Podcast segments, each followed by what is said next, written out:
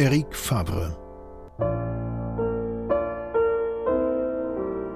Die Übergabe sollte an einem natürlichen Felsentor stattfinden, dessen rötlicher Bogen sich bis in den tiefblauen Himmel schwang. Eric empfand diesen Ort wie einen Vorgeschmack auf die Sahara, die sich hinter dem Gebirge versteckte, eine endlose Sandwüste, teils mit roten Felsen gespickt. Colonel Gustave hatte davon erzählt, von der Schönheit und Unbarmherzigkeit, die sich dort drüben vereinten. Hier ist noch Frankreich, hatte er gesagt. Da drüben beginnt Afrika. Dieses Fleckchen Erde hier war von Gras und Buschwerk bewachsen. Dazwischen lugte jedoch immer wieder der kahle Boden hervor. Hinter dem Felsentor zeigten sich weitere Felsformationen, weit weniger mächtig, aber noch immer malerisch.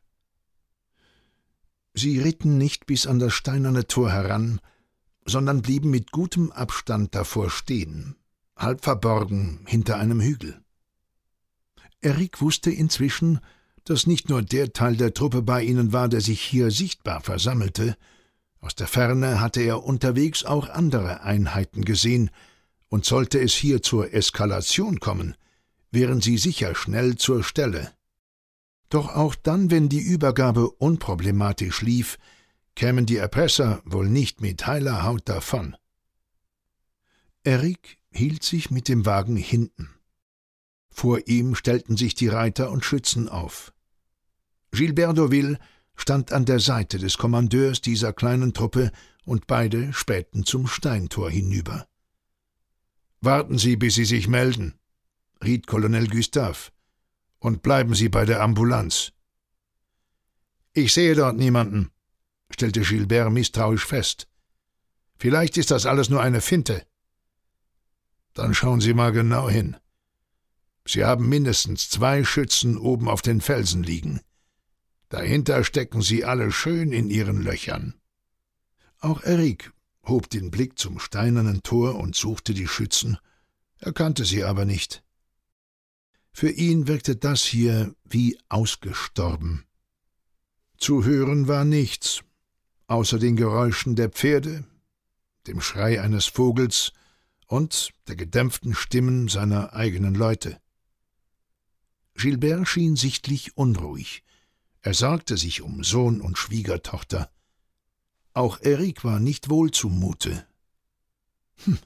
Er fragte sich, ob diese Leute Adrien zur Arbeit zwangen oder ihn längst getötet hatten. Ah, da kommt ja einer, meinte Colonel Gustav nach einer Weile des Wartens. Ein Reiter löste sich aus dem Schatten unterhalb der Felsen und kam über die freie Fläche auf sie zu. Ein Beduine oder was auch immer. Erik kannte sich da nicht aus. Jedenfalls hielt der Mann sein Gesicht hinter Tuch und Turban verborgen. Der Reiter kam im langsamen Tempo auf sie zu, er trug sein Gewehr geschultert. Die Reihen der Soldaten öffneten sich, um ihn durchzulassen. Colonel Gustave und Gilbert Deauville erwarteten ihn. Dann stieg der Mann ab und nahm das Tuch vom Gesicht. Monsieur Jean Tivron, stellte Victor Gustave nüchtern fest ehemals Major der Chasseurs d'Afrique, jetzt Deserteur und Feind Frankreichs. Damals nannten dich deine eigenen Leute Lügenbeutel. oh, das wusste ich noch nicht, entgegnete der Mann in bestem Pariser Französisch und lächelte leicht. Dennoch war ihm die Anspannung anzumerken, die Augen schauten wachsam umher. Was willst du, kleiner Mann? fragte der Offizier. Jean Tivron blickte ihm wieder ins Gesicht. Victor, ja? Colonel Victor Gustave. Harte Hand des Kaisers. Menschenschinder und geheime Frohnatur. Ach, ich kenne einen Haufen Leute, die deinen Tod geplant haben. Aber du lebst immer noch. Was willst du? wiederholte Colonel Gustave. Ganz einfach. Wir treffen uns auf der Mitte. Ihr mit dem Geld, wir mit den Geiseln. Einmal kurz nachzählen und dann geht's langsam zurück, bis jeder wieder zu Hause ist. Ich will deine Nase dort draußen sehen, sagte der Colonel, und die von deinem Freund Abdal Mansor. Dann habt nicht nur ihr gute Zielscheiben da draußen. Abdal? Ja, der feister Kerl mit dem Narbengesicht. Der ist nicht da. Und eure Scheißspione haben wir erschossen. Colonel Gustave hob eine Augenbraue. Sicher? Alle? Darauf ging der Ex-Major nicht ein. Ich begleite die Geiseln. Statt Abdal bringe ich als zweite Zielscheibe euren untreuen Doktor mit. Der hat keine Lust mehr auf eure dreckigen Spiele. Eric hielt die Luft an. Gilbert Deauville schüttelte angewidert den Kopf. Ich schätze, ihr seid nicht überrascht, sagte Jean Tivron. Ihr habt ihn ja wie Müll entsorgt. Ohne Schärpe in einer kämpfenden Truppe. War wohl zu aufsässig, oder? Der Mann ist eine Plage, antwortete Gilbert. Ich wünsche Ihnen viel Spaß damit. Oh, Sie sind der Herr Vater, ja? Monsieur Deauville persönlich? der bin ich. Verziehen Sie sich mit Ihrer Sippe wieder nach Frankreich. Hier brennt der Boden. Damit wandte sich Jean Tivron ab und stieg wieder auf sein Pferd.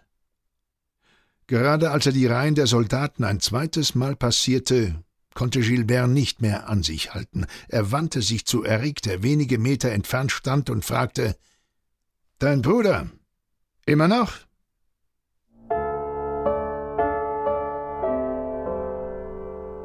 Adrien Laurent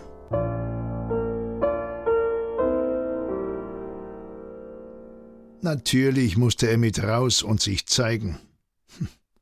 Eine einfache Methode, ihn so zu diskreditieren, dass eine Rückkehr unmöglich war. Die junge Madame Deauville konnte sich mit Hilfe ihres Gatten gerade noch auf den Beinen halten. Aufgrund der begrenzten Mittel und der kaum vorhandenen Zeit hatte er nur wenig für sie tun können, immerhin nahm sie Kampfer und Wasser von ihrem Mann an. Nach dem Willen ihrer Entführer sollten die beiden Gefangenen ohnehin nun sterben. Eine Lungenentzündung machte in ihren Augen da nichts mehr aus. Andreas Blickwinkel war ein ganz anderer. Ein paar der Männer hatten dort drüben im Boden gewühlt, auf der anderen Seite des steinernen Tors, noch bevor die französische Truppe eingetroffen war. Adrias Bewegungsradius war ebenso begrenzt wie seine Sicht auf alles, was sich auf der freien Fläche zwischen den beiden Parteien abspielte. Wenn er die Hinweise zusammenzählte, konnte er sich trotzdem ungefähr ausmalen, was hier passierte. Er wollte die Deauvilles warnen, doch die Gefangenen standen unter strenger Aufsicht, und ihm war ein weiterer Besuch untersagt. Also musste er es dort draußen tun, auf dem Weg zur Übergabe oder während der Auslieferung. Wenn es schief ging, würde er selbst statt der Geiseln sterben. Ein Tausch, den er sich keineswegs wünschte. So viel Held wollte er gar nicht sein. Jean kehrte zurück, und das vorab besprochene Programm begann. Die Gefangenen wurden zum Tor geführt, Adrien gesellte sich hinzu, ohne Kopfbedeckung wie befohlen. Seine Botschaft konnte er hier nicht loswerden, zu dicht standen die Männer um sie herum. Dann fiel das Startsignal, ein Schuss in die Luft. Von der anderen Seite erklang die Antwort. Nun würden sich beide Parteien in Bewegung setzen. Zu viert gingen sie mit langsamen Schritten über die freie Fläche, die nur hier und da von Gras und einigen niedrigen Büschen bewuchert war. Alexandre Deauville und seine Frau Louise liefen voran. Er hatte den rechten Arm fest um ihre Taille gelegt. Ihr Atem war flach. Ihre Nasenflügel bebten und ihre Lippen hatten einen leicht bläulichen Ton. Der Husten blieb fern, hin und wieder keuchte sie. Jean hielt Alexandres linken Arm, gab Geschwindigkeit und Richtung vor, blieb aber selbst einen halben Schritt zurück. Adrien sollte neben Jean laufen und sich nicht von dort wegbewegen. Er suchte die Fläche vor sich ab, nach irgendeinem markanten Punkt am Boden, den ein Schütze vom Felsentor aus sehen konnte. Der Punkt musste auf der anderen Hälfte sein, über der Mittellinie hinaus, auf direktem Weg zurück ins französische Lager. Adrien fand kaum Zeit, nach der entgegenkommenden Gesandtschaft zu schauen. Erst als sich die beiden Soldaten auf wenige Meter genähert hatten, fasste er sie kurz in den Blick. Den einen erkannte er sofort. Er war ihm in Marseille kurz begegnet. Ein alter Kolonel, ein erfahrener Kerl mit einer Ausstrahlung, die ihn an die La Gloire erinnerte. Gepanzert und bewaffnet, doch mit genügend Auftrieb, um Stürme zu überstehen. Diesen Mann würde es auch erwischen, wenn die Falle zuschnappte, ebenso wie seinen um viele Jahre jüngeren Begleiter. Den Alten musste er erreichen, der würde verstehen. Die beiden brachten eine braune Ledertasche mit, die sie vor ihnen auf den Boden stellten. Jean wollte, dass Adrien die Tasche öffnete, um ihm das Geld zu zeigen. Adrien war sich bewusst, dass auf diese kleine Gruppe von beiden Seiten Gewehre zielten.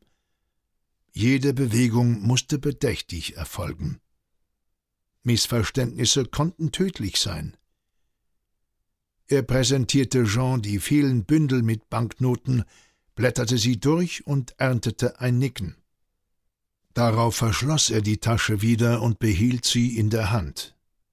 Jean ließ den Arm von Alexandre Deauville los und meinte Bitte sehr. Der Colonel gönnte Adrien keines Blickes. Er nahm die beiden Geiseln wortlos entgegen. Alexandre Deauville verhielt sich wie ein Automat, er bewegte sich mit seiner Frau im Arm steif zu den beiden Soldaten hinüber und sprach kein Wort. So, jetzt zurück. Jean unterstrich seine Worte mit einer knappen Geste. Adrien jedoch blieb stehen. Colonel, sagte er. Der Offizier schaute nun zu ihm, und Adrien hob den Arm, um ihm kalt lächelnd den Mittelfinger zu zeigen. Leck mich, du Arsch! Dann drehte er sich um und gesellte sich an Jeans Seite, dem er die Tasche übergab. du bist ein echter Pfosten, raunte Jean ihm zu. Aber immerhin weißt du, wie man sich verabschiedet. Colonel Gustave Wo war das verdammte Ding versteckt? Er suchte den Boden vor seinen Füßen ab, dann weiter hinten in Richtung seiner Leute. Schon zuvor war ihm aufgefallen, dass die Fläche nicht unberührt war, doch schienen die Spuren nicht von einem gezielten Eingriff zu stammen, sondern eher von Menschen und Pferden, die unachtsam herumgetrampelt waren. Jetzt dämmerte ihm, dass diese Spuren nur der Ablenkung dienten. Irgendwo auf dem Rückweg lag ein Sprengsatz verborgen. Ein Schuss von dort oben und sie flogen alle vier in die Luft. Der aufgewirbelte Staub würde den eigenen Schützen die Sicht nehmen, so dass Jean in Sicherheit war, falls er nicht ganz viel Pech hatte und von einer umherirrenden Kugel getroffen wurde. Eine hinterhältige Falle, ein sinnloses Morden aus purer Bosheit. Wir gehen schräg zurück, sagte er und warf einen kurzen Blick auf Louise Deauville, die kraftlos und bleich im Arm ihres Mannes hing, während ihr junger Gatte selbst mit sich zu kämpfen hatte. Wortlos packte er auf der anderen Seite mit an, nahm die Dame fest in den Arm, um sie sicher hinüberzubringen. Notsituationen kennen keine Etikette. Statt des geraden Weges schlugen sie die Diagonale ein, und von weitem erkannte Colonel Gustave dann doch den Platz, an dem das Dynamit begraben lag. Neben einem flachen, schwärzlichen Stein und einer kleinen, saftig grünen Agave zeigte sich nacktes Erdreich, unauffällig geglättet, doch eindeutig nicht unberührt. Ein gut sichtbares Ziel für einen treffsicheren Schützen, aber aufgrund des Umweges, den sie nun einschlugen, weit genug entfernt, dass sich das Schießen gar nicht mehr lohnte. Tatsächlich blieb es still. Sie kamen heil hinter den eigenen Reihen an, dank dieses Teufelskerls, der einen hohen Offizier beschimpfte und ihm damit das Leben rettete.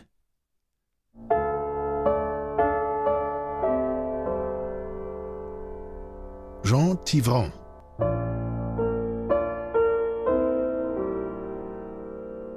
Was hast du gemacht? Was soll ich gemacht haben? Entweder stellte der Kerl sich dumm, oder er hatte wirklich keine Ahnung, aber das würde Jean gleich feststellen. Ärmel hoch, hey! Zeig deinen Arm! Adrien hob den Arm und Jean griff schnell zu, damit der Arzt nichts mehr manipulieren konnte. Er schob den weiten Ärmel des Kaftans zurück und inspizierte den Unterarm von allen Seiten, dann auch die Kleidung. Nichts. Kannst du mir sagen, was das soll? fragte Antoine mit einer deutlichen Spur von Wut. Ich hab gemacht, was du wolltest. Kein Grund, mich so anzugehen. Zieh das Teil aus, verlangte Jean von ihm. Schnell! Wir müssen gleich hier weg! Antoine warf ihm einen verärgerten Blick zu, zog sich aber das Gewand über den Kopf und warf es zu Boden. Und jetzt? Auch am Oberkörper war nichts zu entdecken und als Jean das Kleidungsstück kräftig ausschüttelte, fiel nichts heraus. Er ging nah an Antoine heran, schaute ihm in die Augen. Der Kerl roch aufdringlich nach Kampfer. Das Zeug hatte er der kranken Frau verabreicht. Antoine erwiderte stoisch den Blick. Hast du ihm eine Nachricht gesteckt? Hä? Was denn? fragte Antoine zurück. Schöne Grüße aus dem Urlaub? Jean tippte ihm mit dem Finger auf die Brust. Ich traue dir nicht, sagte er. Antoine schnaufte. Du bist ja so überdreht, du hörst die Flöhe husten. Gönn dir mal eine Pause. Vielleicht war das wahr, vielleicht aber auch nicht.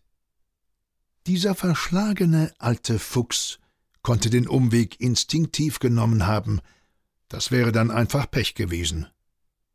Um das misslungene Exempel tat es Jean leid. Doch jetzt mussten sie hier weg. Zieh dich an und komm mit. Sie würden sich in kleine Einheiten teilen und in alle Himmelsrichtungen verschwinden. Dort draußen lauerten die Geier, große, gefräßige Scharen davon.